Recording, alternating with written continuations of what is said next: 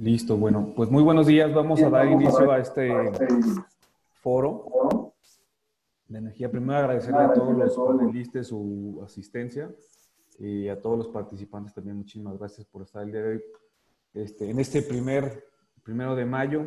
Felicidades por el día de trabajo. Eh, y agradecerles el espacio por ahí. Eh, agradecer también a la gente de a la gente de Energía Bajío por esta, por esta oportunidad y este eh, y este canal para comunicarnos y poder seguir hablando eh, durante este periodo de cuarentena y, de pandemia que estamos viviendo y que está transformando a, la humanidad y, bajo una nueva circunstancia. Eh, quisiera arrancar también dándole la bienvenida a los panelistas. primero agradecerle la, la visita a, a Víctor Ramírez, que es el vocero de la plataforma México Clima y Energía, Víctor, muy buen día.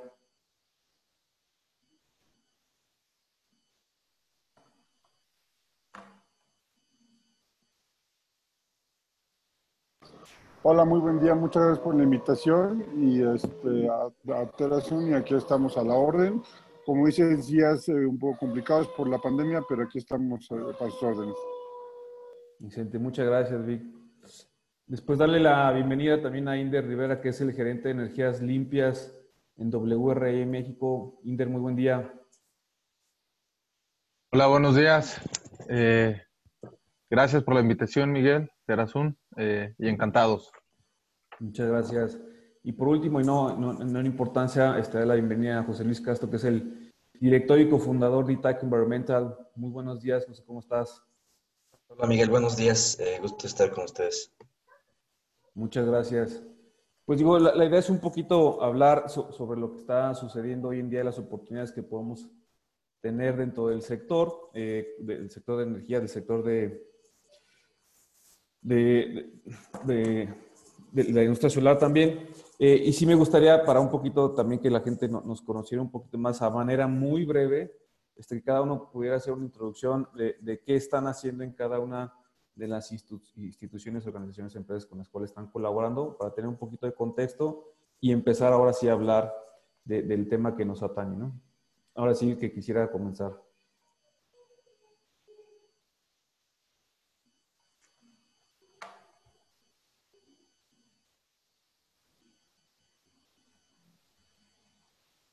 Por ahí si nos pueden ayudar para desbloquear los audios.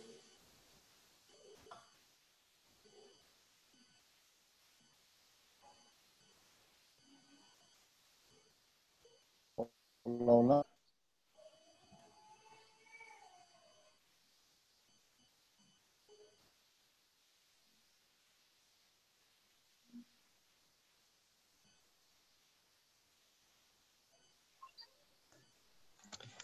Hola, ¿qué tal? Eh, pues, ¿Puede ayudar, por favor, a desbloquear? Sí, ya se pudo. Eh, gracias, Miguel. Eh, pues muy brevemente, Itac Environmental eh, tenemos varias áreas de trabajo. Eh, una de ellas es el sector de energías limpias y desarrollo bajo en carbono. Y durante varios años hemos estado apoyando proyectos de diversas escalas, desde proyectos de gran escala de subastas, toda la parte de desarrollo de permisos y licencias. y también hemos trabajado mucho con agencias y bancos de desarrollo en parte de generación distribuida y también con clientes privados. Entonces, eh, pues es un gusto estar con ustedes hoy y poder eh, pues, compartir un poco lo que, lo que hemos estado trabajando.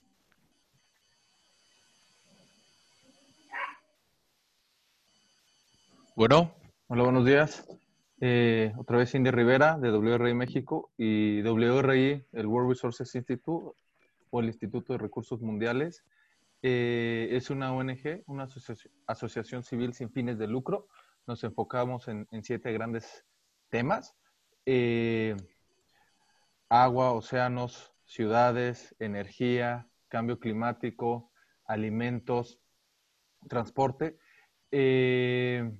Dentro de energía tenemos la parte de eficiencia energética y la parte de energía renovable.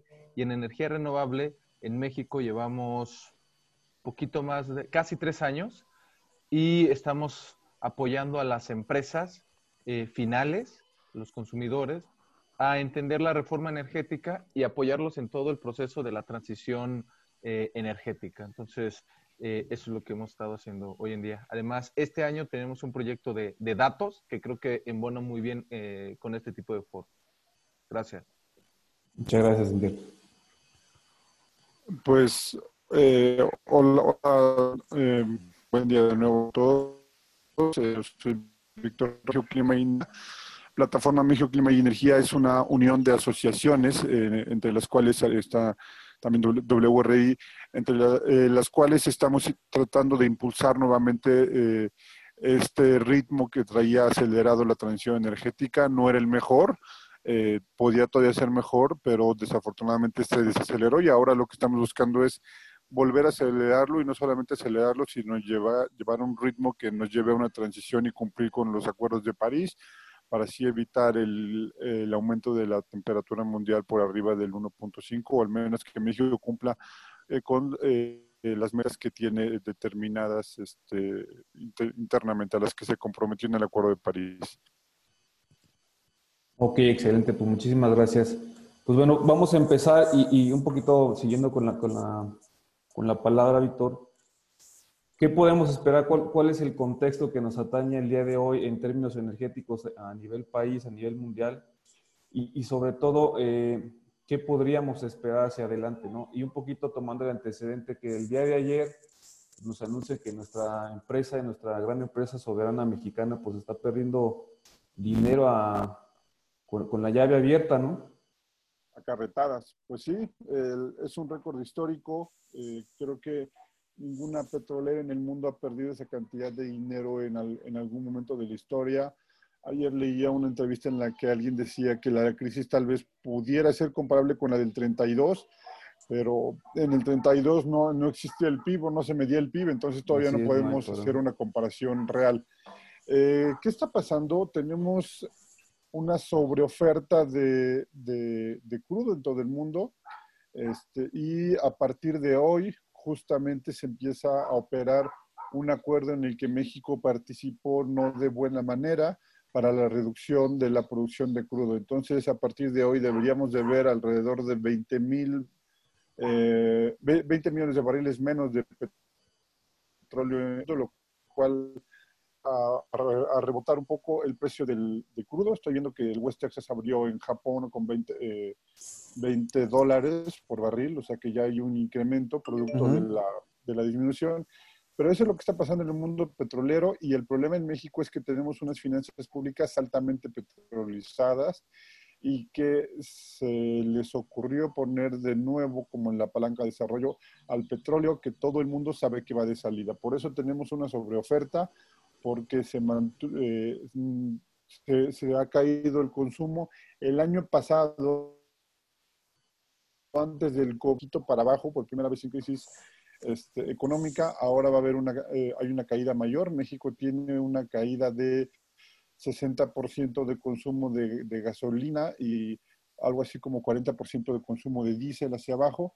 Entonces, todo esto nos dice que tenemos que, uno, despetrolizar las finanzas públicas, pero por el otro lado, tenemos que empezar a buscar otros, otros medios eh, para generar nuestra energía que no sean tan inestables, que no tengan la variabilidad que tienen los hidrocarburos y las energías renovables son, sin lugar a dudas, la solución, además de que eh, nos ayudaría, nos, nos haría más competitivos. Recordemos que México tuvo durante un par de años el costo de energía eléctrica más barato del mundo gracias a las subastas de energía eléctrica de largo plazo pero aún sin subastas creo que se puede hacer mucho. Ya hay ideas en el tintero de, mucha gente. Retomar algunos de los mecanismos que traía la reforma, no necesariamente subastas.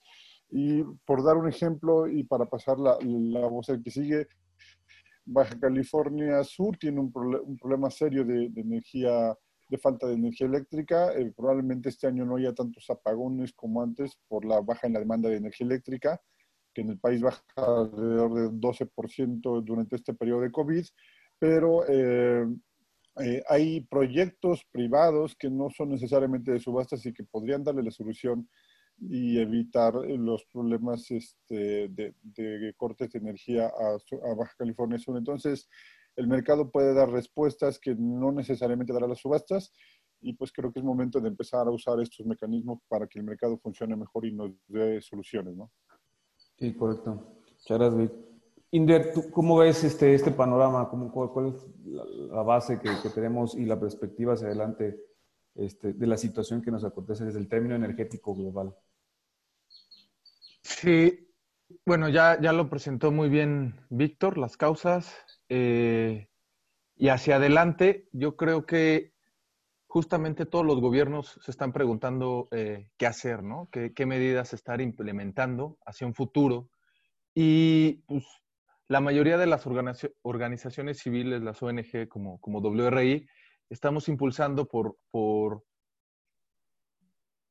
por paquetes de recuperación fiscales, de rescate, llámenle como, como ustedes gusten, que incluyan la visión del cambio climático. Creo que este momento, como ya lo mencionaron, es, es, es, es único y si bien ya está pasando y ya nos está pegando, también lo tendríamos que ver hacia futuro como una oportunidad, una oportunidad de cambio.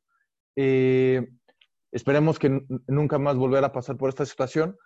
Eh, y a lo que me refiero es, Estados Unidos, eh, en la crisis anterior, aprendió a hacer las cosas bien en cuanto a sus paquetes de rescate. Y aquí podríamos aprender, así como hemos aprendido de, de eh, las lecciones aprendidas en, materia de energía solar, integración y todo eso de países que ya lo han hecho, podremos aprender de cómo han logrado eh, lidiar con esta situación los países. En su momento, en el 2008-2009, eh, Estados Unidos lanzó paquetes de rescate, pero con visión sustentable. Una pequeña porción de, estos paquetes de, rescate tenían esta visión. ¿Y cuáles fueron los logros? del 2009 al 2015 casi un millón de empleos en materia renovable, eh, siguiendo tres principios bastante sencillos. No hacer daño, el principio número de los paquetes de rescate debería ser, no debería hacer daño hacia un futuro, y daño me refiero a, eh, la salud y tampoco al, ambiente. Entonces, reducir emisiones al, mismo tiempo. Por otro lado, eh, que estén listos para implementarse, que ya tengan un mecanismo en el país que pueda simplemente, que solo necesite ser alimentado para lograr una dispersión de estos recursos. Por ejemplo, el, en, la Ciudad de México, eh, el, el, de la SEDECO, ¿no? De, eh, Que está muy relacionado con nosotros, el de solar. y por último, exactamente, una visión de largo plazo. Esos serían los tres principios que debería tener todo paquete de rescate que vemos ahorita, inicialmente. Ok, excelente. José Luis, eh, desde tu perspectiva y visión, eh, ¿cómo podríamos aterrizar esto, esto que nos comenta Inder ya en la plataforma como una propuesta global, más bien específica para el gobierno de, nuestro país? Em, gracias, Miguel. Me gustaría compartir para responder un, par de slides de, un trabajo que tuvimos la oportunidad de participar eh, con la GZ porque creo que muestra la coyuntura en la que estamos. Eh, no sé si pueden ver mi pantalla.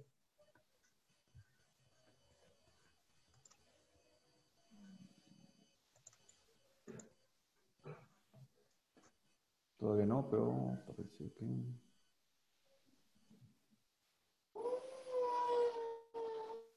Ahí está.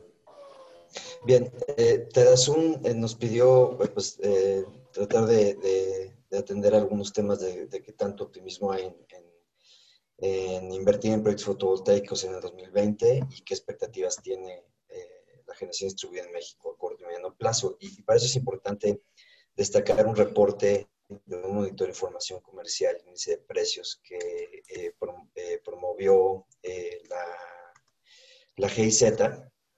Eh, la, cooperación alemana de desarrollo sustentable en México con la coordinación de las tres asociaciones solares, la MIF, la, la Solmex. Eh, es una encuesta que representó aproximadamente entre el 5 y el 8% de la oferta de generación distribuida en México. Y no voy a ir en gran detalle porque hubo mucha información interesante que se generó, pero eh, aquí está el link en, en la página de la GIZ para que puedan descargar la información y revisarla.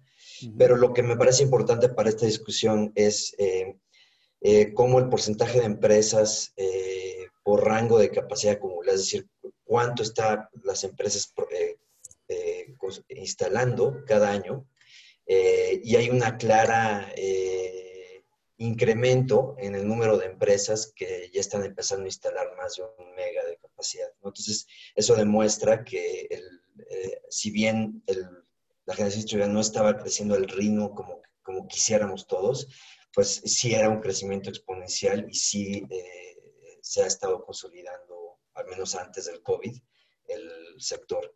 Em, el rango de precio por instalación varía obviamente en función de, la capacidad instalada. Aquí pueden ver estos, estos rangos eh, que van desde un poquito más de, unos 50 hacia menos de un dólar por watt pico instalado.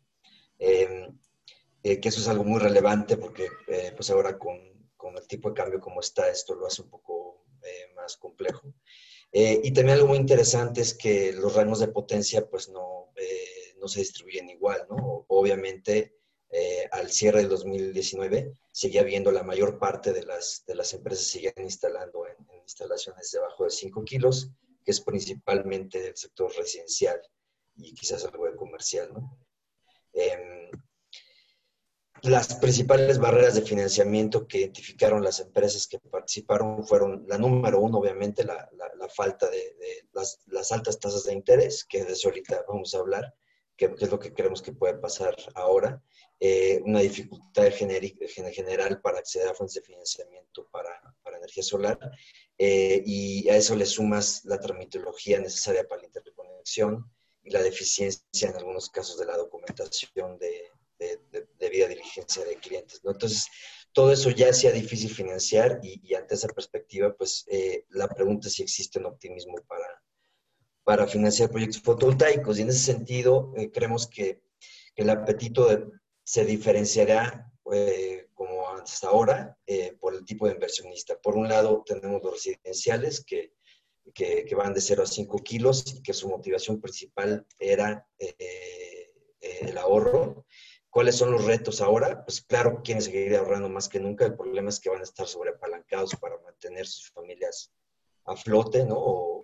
Eh, o sea, ante la situación económica tan complicada que se viene, eh, va a ser algo que no va a ser necesariamente tan fácil.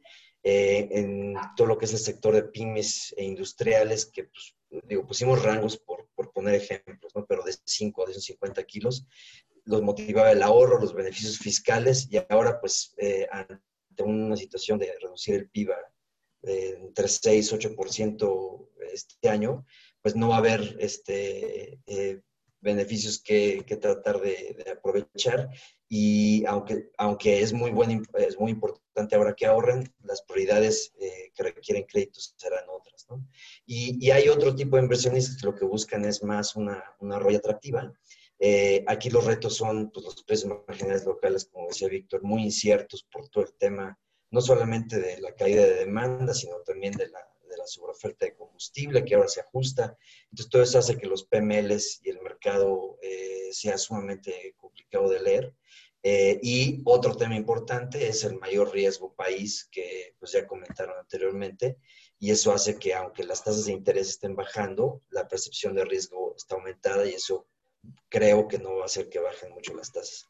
Entonces, en cuanto a oportunidades del COVID, pues eh, em, Creemos que ahorrar será más importante que nunca, las motivaciones no cambiarán, pero dependerá mucho del comportamiento de las tarifas de CFE, que es toda una gran discusión que quizás podemos ahorita tener respecto a qué va a pasar con las tarifas eh, ante empresas eh, con terribles balances financieras, este, aunque los precios del petróleo están bajos, entonces hay mucha incertidumbre ahí.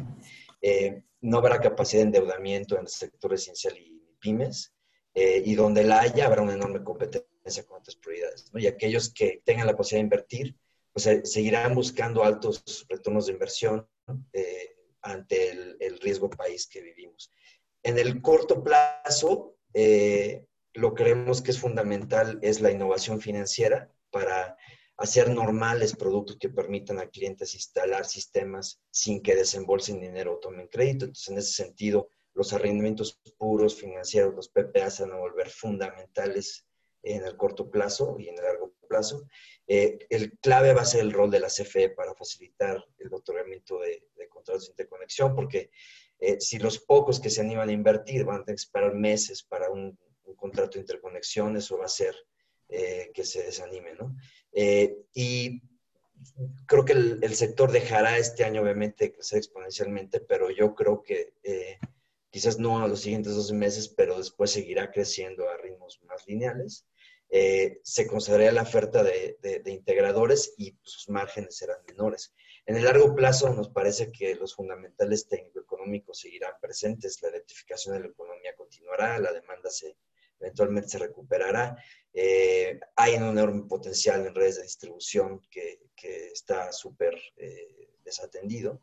y la generación distribuida contra la gran escala pues, seguirá siendo más competitiva en el sentido de que los trámites son mucho más rápidos y que no se ve para cuando haya redes de distribución que, que hagan que, haya más capacidad instalada a gran escala.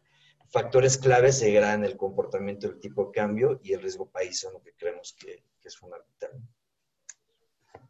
Sí, correcto, excelente información, José. Eh, y un poquito regresando eh, eh, a este tema que, que pones sobre la mesa, José. Víctor, ¿tú, ¿tú qué ves ¿Qué pueda pasar, vamos a jugar al, monividente, ¿Qué, ¿qué, puede pasar con las tarifas de CFE bajo este contexto?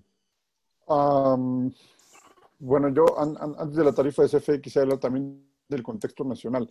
Eh, las organizaciones empresariales han hablado de una crisis bastante larga, no de una crisis que pudiera ser como una V, este, hay algunos que creen que vamos a tener alguna recuperación hasta por ahí del 2022 y hay que decirlo, el sector fotovoltaico va a ir más o menos aparejado. Quisiera yo recordar que la última información que tenemos de crecimiento del mercado fotovoltaico fue a mediados del año pasado y a mediados del año pasado había habido un decrecimiento del 0.5% eh, en, en, capacidad instalada y nuevos contratos. O sea, no quiere decir que se dejó de instalar, se dejó de instalar, pero se dejó de instalar eh, un poquito menos, o sea, se instaló un poquito menos que, lo que se instaló en la primera mitad del año 2018.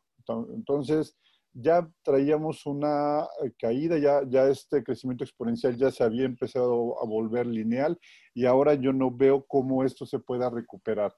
Si hablamos de tarifas, yo no creo que vaya un cambio muy grande en las tarifas. Recordemos que las tarifas, al menos en suministro básico, eh, siguen más o menos estables, eh, no ha habido cambios, pero aún así sigue siendo atractivo eh, invertir en, fotovoltaico. Eso no pierde para nada el interés, va a haber habiendo el mismo interés. La diferencia creo que la dijo muy clara Pedro, es que no va a haber eh, liquidez. Y el problema de liquidez es un problema fuerte que logre colocar con un financiamiento relativamente atractivo y considerando los proyectos como un ahorro y no como una inversión. Eh, porque las empresas finalmente van a tener que seguir pagando energía eléctrica y si van a hacer, van a empezar a poder pagar paneles en lugar de energía eléctrica, lo van a seguir haciendo, pero va a haber un problema de liquidez en aquellas personas que estaban intentando invertir. Yo no veo venir proyectos de venta total de energía en los próximos 12, eh, tal vez 24 meses. Eh, yo no veo proyectos en net metering y creo que voy más o menos por el mismo lado.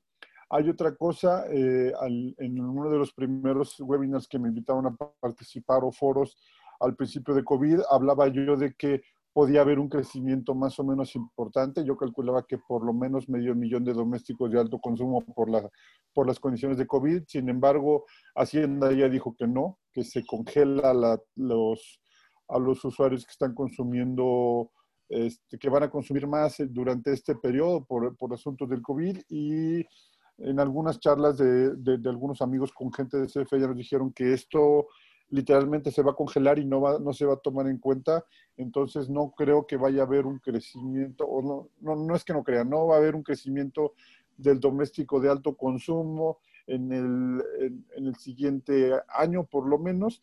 Lo que sí es que todavía hay 320 mil usuarios en el doméstico de alto consumo y la cifra de 4 millones de usuarios en tarifa comercial, PDBT, este, por ejemplo, se va a modificar porque sí hay muchísimas empresas pequeñas que de repente van a dejar de estar, van a haber cambios fuertes y se tendrán que ir recuperando, pero yo sí quisiera ser claro, es que yo no veo una recuperación en el resto del año. Hay algunos que calculan que tal vez en diciembre ya estemos un poco aparejados, yo todavía no lo creo. Este, y ahí coincido también con Pedro, lo que tenemos que buscar es eh, innovar desde, la, desde el punto de vista de, eh, del financiamiento y que tenga financiamiento que pueda acercarse y ofrecer paneles solares con financiamiento, creo que van a tener éxito. Difícilmente se va a encontrar liquidez ahorita en el, en el mercado y como dicen, la liquidez se va a usar para otras prioridades que en este momento no va a ser instalar paneles, va a ser mantener vivas a las empresas básicamente, ¿no? Salarios, este, compra de materia prima, por ejemplo, ¿no?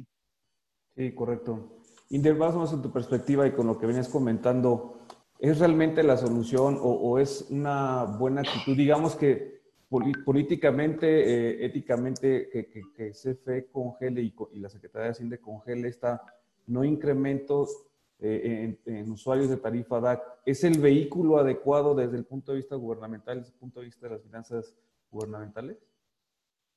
Lo tendríamos que analizar con base en estos tres principios ¿no? que, mencionamos, ¿no? de largo plazo, listos y sobre todo, eh, digamos, en estos dos, el largo plazo está escueto, eh, durará lo que dure la pandemia. Eh, ya está listo, check, pero en el, en el principio de no daño, no daño al ambiente, ¿cuáles podrían ser las repercusiones de, de, parar a los, los tarifas, a los usuarios en tarifas subsidiadas y no dejarlos pasar a tarifas eh, no subsidiadas o las DAC, eh, básicamente va a haber un daño económico, eh, mismos para, para SAFE, se va a incrementar el, el, subsidio que se va a estar erogando. No tenemos esos datos, o sea, yo creo que también aquí es parte importante, no tenemos los datos. Víctor mencionó un medio millón de, usuarios. ¿Cuánto consumen y cuánto van a representar? Ya es un mini paquete, un paquete, digamos, residencial, pero creo que no está cumpliendo las, los principios. Y podríamos agregar un, cuarto principio que sea el social.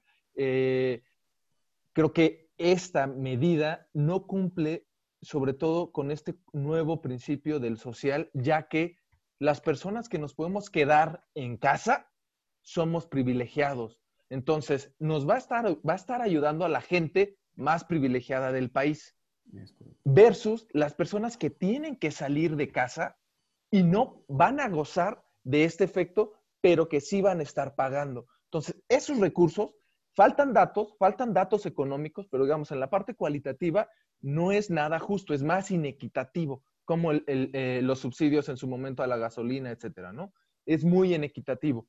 Eh, entonces, tendríamos que diseñar eh, estos paquetes, estas soluciones, estos programas con base en estos tres, más el tema social. Creo que hoy más importante se ha demostrado que esta, eh, esta pandemia eh, logró visibilizar la terrible brecha social que hay entre diferentes este, personas, ¿no?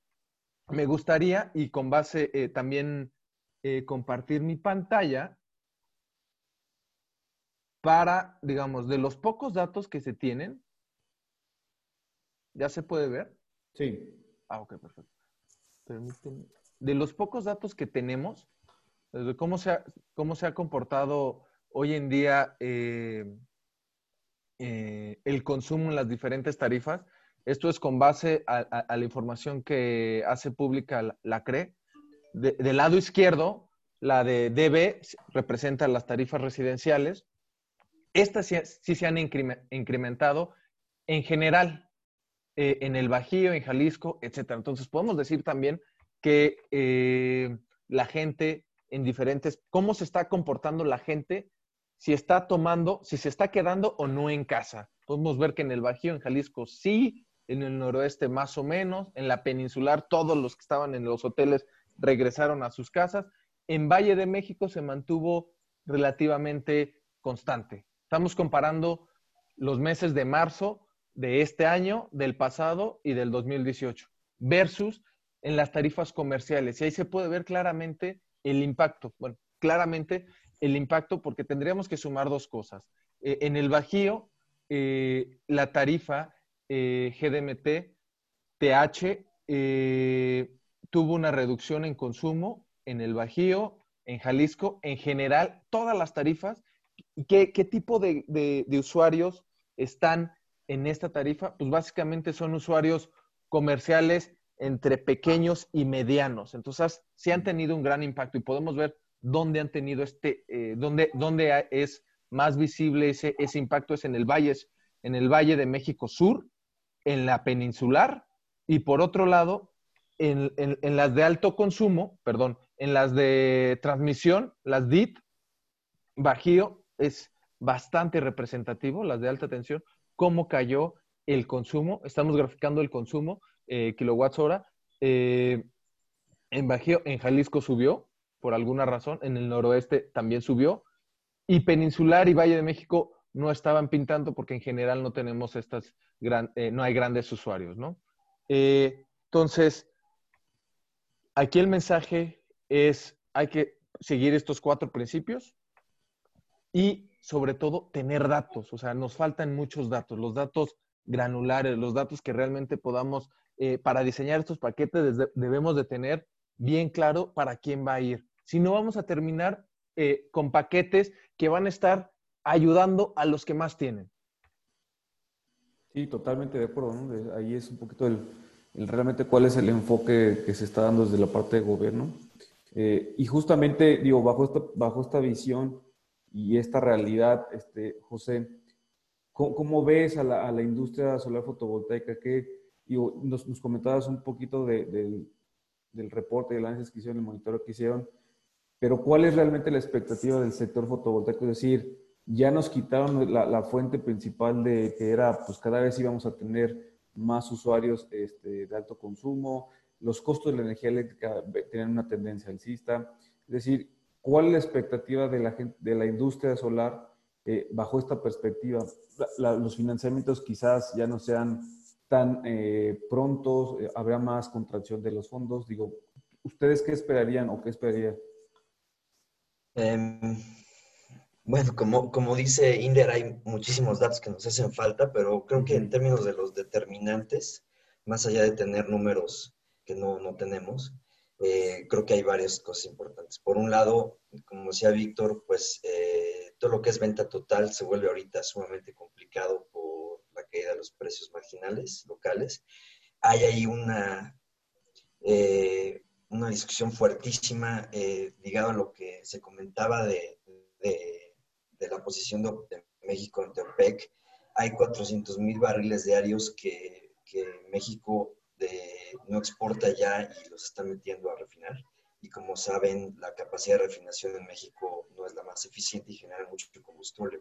Entonces, lo que, lo que al parecer está pasando es que eh, pues, Pemex le está pasando el combustible a CFE para quemarlo y eso está cambiando la manera en que se despacha este, toda la, energía eléctrica en el país todos los días, ¿no?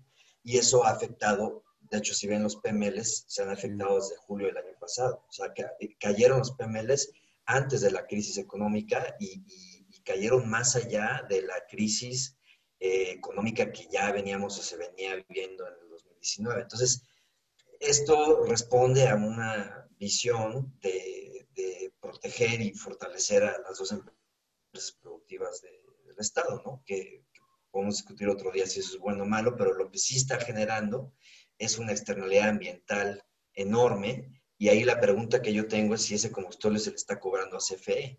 Este, y si no, pues de todas maneras, alguien lo está pagando a, través de externalidad eh, o no, pero eh, eso es algo que, que, es un determinante que va, va, a detener a las energías renovables hasta que no eh, haya despachos realmente competitivos, ¿no? Y no se, se, se realmente se, se, hagan transparentes esos costos de generación que, cambiaron el año pasado y que, y que no va a cambiar. O sea, ahorita acaban de avisar que van a aumentar la capacidad de refinación al 50%. Entonces va a haber más combustible. ¿Y qué van a hacer con ese combustible? Pues quemarlo. Ahora, eh, yo porque creo son más optimistas en el largo plazo, tres, cuatro años. ¿Por qué? Porque todas estas cosas al final se pagan las cuentas, ¿no? Y, y aquí se va a pagar la cuenta. Eh, no puedes seguir quemando combustible toda la vida en tus plantas. En algún momento tienes que pararlas. Eh, y eso va a hacer que haya un rebote. Eh, eso es por un lado. Por el otro lado, en cuanto a las tarifas, va a ser otro determinante fundamental. ¿Qué van a ser las tarifas? Por un lado, los acuerdos de cómo se establecen las tarifas. Quisiéramos asumir que por la, la, la, canasta de hidrocarburos van a bajar las tarifas, pero como sabemos, CFE está sumamente rota económicamente. Entonces, ¿van a bajar las tarifas o no? ¿A quién se las van a bajar? Eh, es sumamente complicado. Yo no tengo claridad de qué va a pasar con las tarifas. Eh, sí sabemos que, por ejemplo, la capacidad, el comité de capacidad ha continuado eh, subiendo, como siempre, y eso representa el 30% de las facturas. Entonces, eh, y, eso representa la, la, capacidad rodante que tiene que tener, la inercia del sistema que tiene que tener, principalmente CFE andando. Entonces, no nos vamos a salvar, creo, de tener a una CFE que, que está luchando por, por sobrevivir y, competir de alguna manera, pues está basada con alfileres en fundamentales técnicos ¿no? y de generación muy cara. Y, y, pues bueno, eso creo que al final eh, va a hacer que particularmente la generación distribuida sea la primera que rebote hacia arriba, porque en, en, plantas grandes, pues estás hablando de desarrollos procesos de desarrollo de dos a cuatro años, ¿no? De, que inicias hasta que eh, prendes la planta. Y en cuatro años muchas cosas pueden pasar. En cambio, la generación distribuida, en el momento en que haya un cambio rápido de, indicadores, en tres, cuatro meses tienes plantas operando. Eso, eso es algo que, hay que considerar. Sí, excelente. al final de cuentas, digamos que en el, en el mediano y largo plazo eh, esperaríamos que la situación cambiara y obviamente las condiciones pudieran mejorar. En ese sentido, Inder, y bajo todo este panorama y este contexto que nos han comentado, ¿qué sí es lo que tenemos que hacer? O sea, a nivel gubernamental, ¿qué sí es lo que esperaríamos que hiciera, independientemente del gobierno que está hoy en día, qué es lo que sí deberían de hacer este, este, este gobierno eh, a nivel gubernamental, a nivel consumidores, qué es lo que debemos hacer y a nivel eh, industria solar, ¿cuáles son las cosas que sí deberíamos hacer? Y prácticamente esta, esta, pregunta sí me gustaría compartirla con los tres. Bueno, eh, bueno, a nivel gobierno federal, eh, como ya se ha comentado y como todos lo sabemos, eh, e, es complicado. Eh, todo, todo, apunta a, que la industria renovable eh, no, les interesa mucho. Si bien la generación distribuida es la que menos les estorba en el zapato, no les interesa mucho. Sin embargo, creo que hay una gran oportunidad a nivel estatal. A nivel estatal hay una alianza de gobernadores contra el cambio climático, está dentro de, de la CONAGO, y ahí muchos gobernadores están eh, impulsando justamente estos temas. Entonces yo creo que la misma eh, Ciudad de México, eh, con, el programa que ya hablamos, también en Jalisco, en la península en general, sobre todo Yucatán, etcétera, creo que mucha de la respuesta que se va a dar en el corto plazo va a ser a nivel estatal eh, irónicamente, ¿no? Eso por un lado.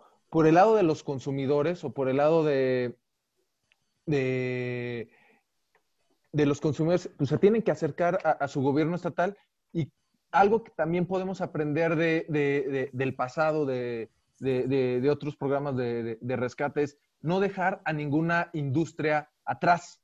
Eh, si se puede salvar a todas. Sin embargo, es algo que se aprendió en, Estados Unidos, justamente recordarán que eh, General Motors, eh, las grandes, grandes compañías o las clásicas compañías americanas se declararon en bancarrota y el gobierno las tuvo que salvar, pero les puso condiciones y lograron, o sea, son de las cosas que tendríamos que estar documentando y haciéndoselas eh, de su saber para empezar a enseñar estos programas las empresas eh, automotrices se declararon en bancarrota, la salvó el gobierno en esta, en esta crisis, pero les puso condiciones. Eh, y condiciones para aumentar la eficiencia de los, de los autos y hoy son en, muy poco tiempo son el doblemente eficientes, contaminan mucho menos. Condiciones relacionadas a no, no dañar al ambiente, no dañar la salud. Eh, eso por un lado, también se, eh, experiencias en, el, sector aeronáutico. También ya están implementando, investigando eh, combustibles mucho más limpios. Y regresando al tema automotriz, otra de las condiciones fue, y, ya se está viendo, eh, que empezaran un tema de innovación, de desarrollo e innovación, investigación, desarrollo e innovación eh, eh, de, cosas. ¿Y qué es lo que lograron? Por ejemplo, pues la empresa más, más famosa de autos eléctricos es Tesla, es americana. Entonces, con todas estas piezas podemos generar buenos paquetes eh, ya sea a nivel federal o a nivel estatal. Otro de los de las lecciones aprendidas es que, los, que los no gubernamentales, ya sea empresas finales o desarrolladores, empujen, demanden eh, al gobierno justamente las regulaciones. Y yo creo eh, las regulaciones pertinentes o las facilidades necesarias para que el sector siga fluyendo. Aquí sería cuestión de identificar cuáles son eh, estas necesidades, ya sea en política eh, o en materia regulatoria o en lo que sea, e ir como uno solo. Ya, ya, ya Víctor mencionó que está esta plataforma, la, plataforma México Cambio y, Energía, donde es, una aglomeración y podemos ir en conjunto y ser una voz, ser un contrapeso. No hay un contrapeso, digamos, eficiente hoy en día y creo que se tendría que estar generando y es el momento, eh, es, es, una oportunidad para, para, para, generarlo. Ok, excelente, muchas gracias. Víctor, por ahí también ah, el pasado y encaminado a las preguntas que le decía, por ahí había publicado una, un artículo de las nueve ideas eléctricas para salir de la crisis. ¿Cómo podríamos retomar eso? Bueno, pues, antes que nada, muchas gracias por, por la lectura del artículo y por, por ese tipo de, de, cosas. Lo que hice ahí no fue, no es de mi ronco pecho, es en realidad una recolección de ideas de muchísima gente que habla. Hay muchísima gente que me dice, ya olvídate de las subastas. Yo creo que no hay que olvidarse de las subastas. Era, es una buena herramienta para el suministrador de servicios básicos pero sí había esta serie de ideas que había que impulsar. Y entonces, es decir, qué hacer, qué tiene que hacer el Estado, qué tienen que hacer los privados y qué tiene que hacer el ciudadano. Primero, eh, yo creo que hay una parte en la que el ciudadano, al que ya le conviene, el que le hace lógica, tiene que irse por, por generación distribuida, no hay de otra. Y tenemos 4.320.000 usuarios, no sé cómo vaya a quedar al final de la crisis de COVID, pero tenemos, digamos, un, más o menos un 10% del mercado al que ya le hace lógica ir por generación distribuida. El problema es que tenemos un tope de 28 gigas de, de, hosting capacity en la red y habrá que ver si esto, si no la vamos a saturar, no en no la red en su conjunto, pero en algunos, en algunas zonas nodales o en algunos eh, eh, circuitos de distribución ya podría irse saturando. Ya hay algunos casos y es probable que esto suceda en zonas sobre todo de alto ingreso. Punto dos, eh, ¿qué, ¿qué hacer? Viene el Estado el Estado tiene reservados para sí, desde la Constitución y las leyes reglamentarias, eh, la transmisión y distribución de energía eléctrica, pero no tiene reservado eh, la, la, venta al usuario final en pequeña escala. El problema es que se ha frenado y eso no ha permitido que haya la competencia que debería de haber y ya hay cuatro empresas que solicitaron ser suministradores de servicios básicos, pero por asuntos de, bloqueos del propio gobierno y que está, no, no, no, es algo que diga yo o que me saque de la manga, se conoce el oficio, es público en el que pidieron que se suspendiera la suscripción de suministradores de servicios básicos y pues ANASE no lo ha hecho. Ah, la otra parte es, este, entonces, es permitir esto, recuperar las herramientas que se tenían, pueden ser subastas, modificar las subastas, no tienen por qué ser idénticas hubo una muy buena idea que dio la Secretaría en algún momento y era regionalizar. Ya las subastas traían una parte de regionalización, ahora sería fortalecer la regionalización para resolver problemas, por ejemplo, muy específicos como el de Baja California Sur eh, o el de, em, el de la península de Yucatán, en donde podría haber una oferta solar impresionante.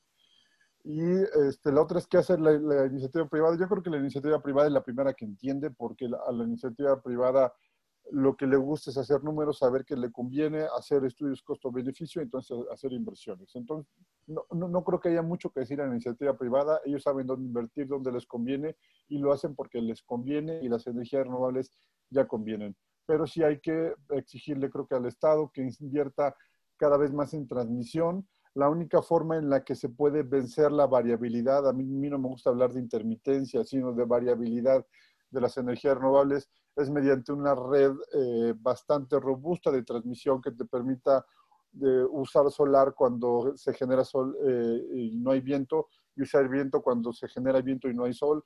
Y creo que es a lo que se debería de ir el Estado. Y lo mejor, lo más interesante es que el Estado no requiere recursos. Ayer sacaba un hilo en Twitter, para los que me hacen favor de seguirme, lo pudieron leer, en el que hice cuentas de para cuánto hubiera alcanzado lo que, lo que perdió el primer trimestre de este año Pemex. Es una cifra alarmante de la que ya hablamos al inicio de, de, esta, de este foro. Eh, pero no requerimos dinero del Estado. O sea, ese dinero el Estado podría seguirlo quemando en Pemex y el Estado solamente ir y licitar líneas de transmisión este, para que se hagan mediante arreglos de, de, de, arrendamiento financiero. El Estado puede seguir haciendo subastas para que el privado sea el que invierte, el privado sea el que lleve el riesgo y seguir transformando nuestra red eléctrica. Creo que eh, hay una gran lección este, en este momento y es que el Estado sí puede afectar. ¿Por qué? ¿A qué me refiero? Eh, en muchísimos lugares del mundo hemos visto fotos en estos días de que eh, debido a la pandemia hubo un dismi una disminución del uso del auto y la atmósfera prácticamente se recuperó y muchas ciudades azules donde no vimos eso fue México. ¿Y por qué fue México? Porque tenemos una serie de termoeléctricas que siguen generando con combustible y generando sucio.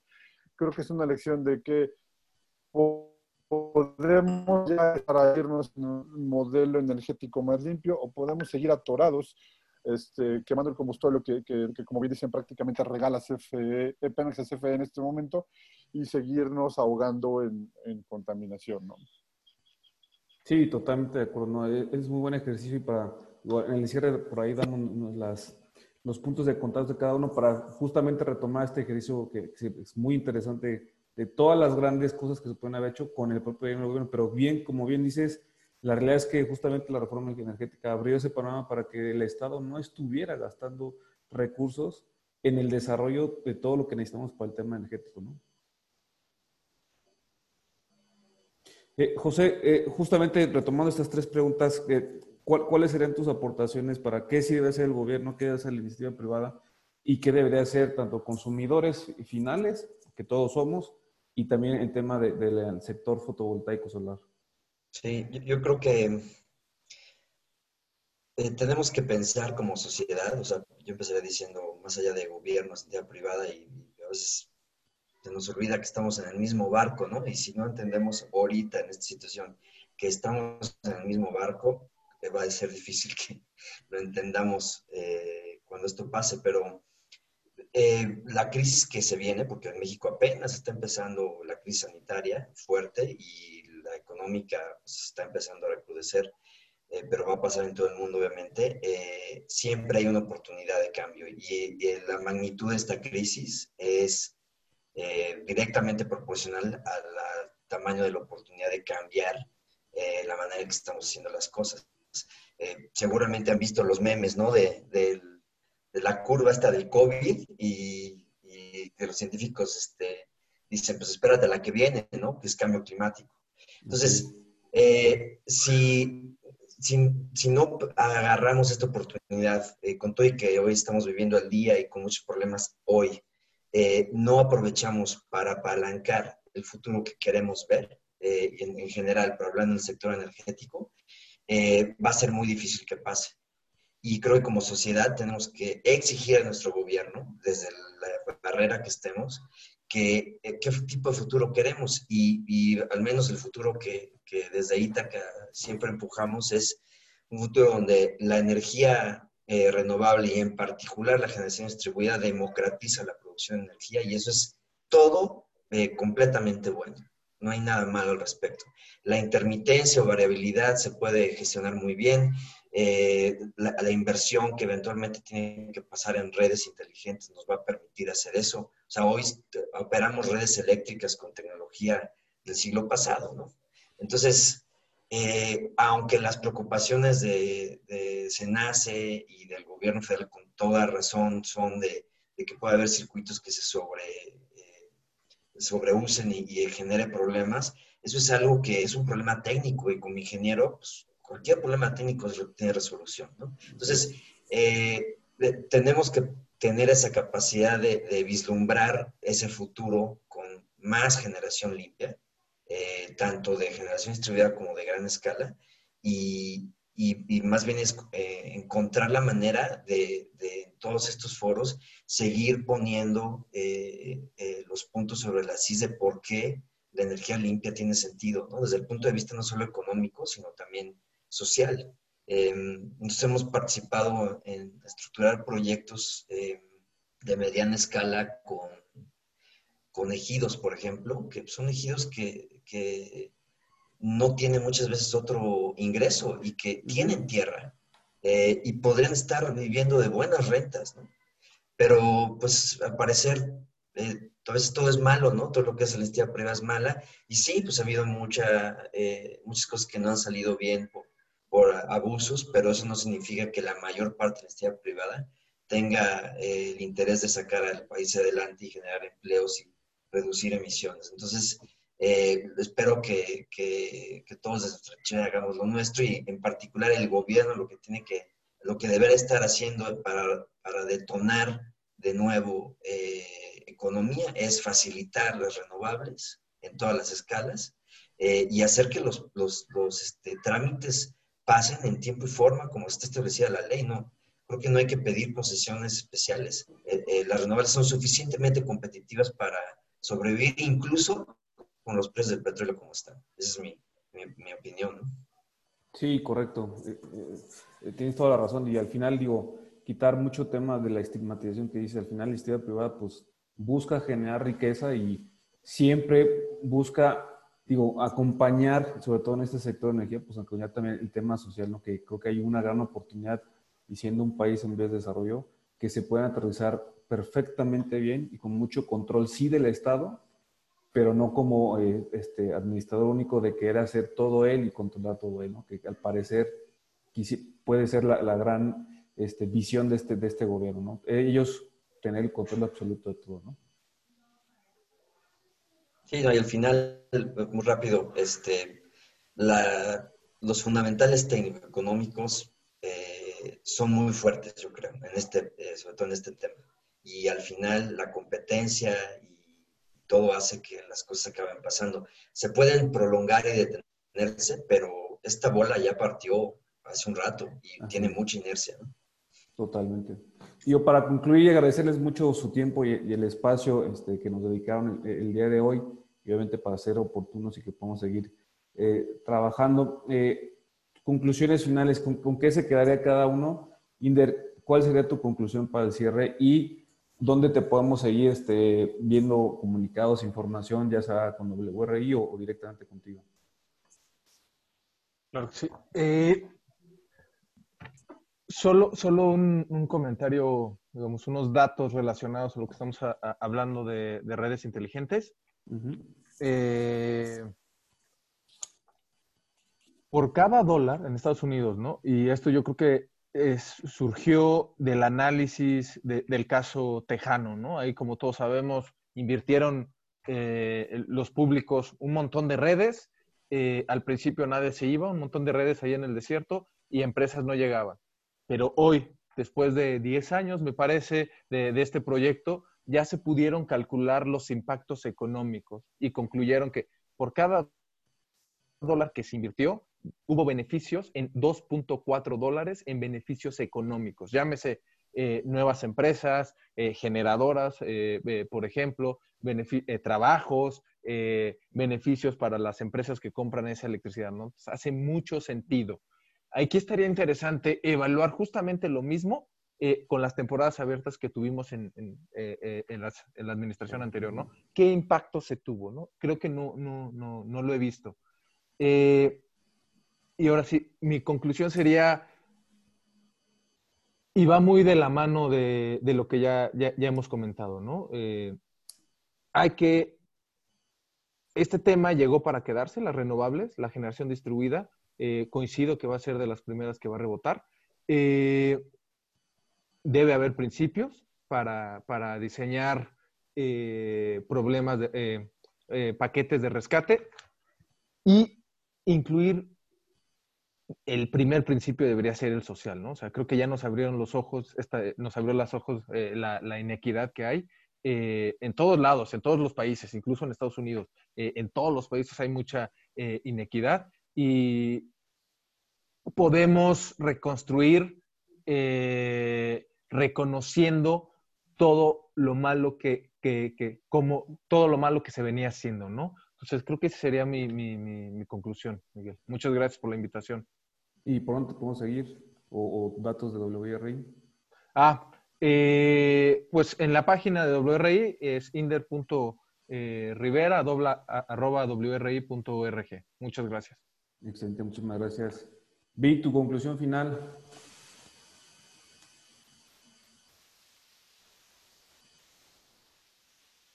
Perdón, tener algún problema con el audio. Este, bueno, mi conclusión final, como bien dice Inder, las, las renovables quedaron, eh, llegaron para quedarse. Yo no veo que, eh, que, vaya a haber algún cambio. Tal vez se va a ralentizar un poco, este, y vamos a, pero las renovables van a llegar y van a establecerse con, junto con o a pesar de, este, de, de, la crisis y del gobierno, porque tienen una lógica tanto ambiental como económica y creo que todo el mundo prefiere ver en mejores condiciones el lugar en el que vivimos. Eh, sí hay que decirlo, la crisis no va a ser de corto plazo. Yo no veo una recuperación pronta, no veo una recuperación antes de noviembre, diciembre. Creo que vamos a empezar a, ver algo más o menos como lo que veíamos a principios de año por ahí de, de, noviembre, diciembre. Entonces, eh, yo creo que es momento de prepararse, de capacitarse, de buscar modos de financiamiento, de acercarse a las financieras, todos aquellos que se dedican a instalar paneles, para ofrecer eh, modelos eh, atractivos para las empresas. Creo que tenemos que irnos por, por ese lado y creo que tenemos que empezar también a exigirle al gobierno que retome esta transición energética y hacerlo desde, desde los puntos en los que podamos. Un, servidor lo hace desde redes sociales, me pueden encontrar en Twitter como arroba VicFC7 y, este, y pues intentemos darle voz a la transición energética que no habla, pero sus efectos se sienten, se pueden sentir en los bolsillos y no hacer esta transición energética se va a sentir todavía más feo, en, la vida futura de todos nosotros, ¿no? Bueno, los que sigamos acá. Muchísimas gracias por la invitación y este, pues, energía robable para todos, ¿no? muchísimas gracias, Vic. José, ¿con qué nos quedaríamos? Eh, pues nada, tener paciencia y respirar profundo porque esto va a estar, este, va a haber eh, varias olas que van a venir y hay que ahorita pues estar tranquilos, tener paciencia, pensar hacia dónde y cómo queremos movernos como, como sector. Y yo soy con todo y todo muy positivo de que las cosas van a, van a salir.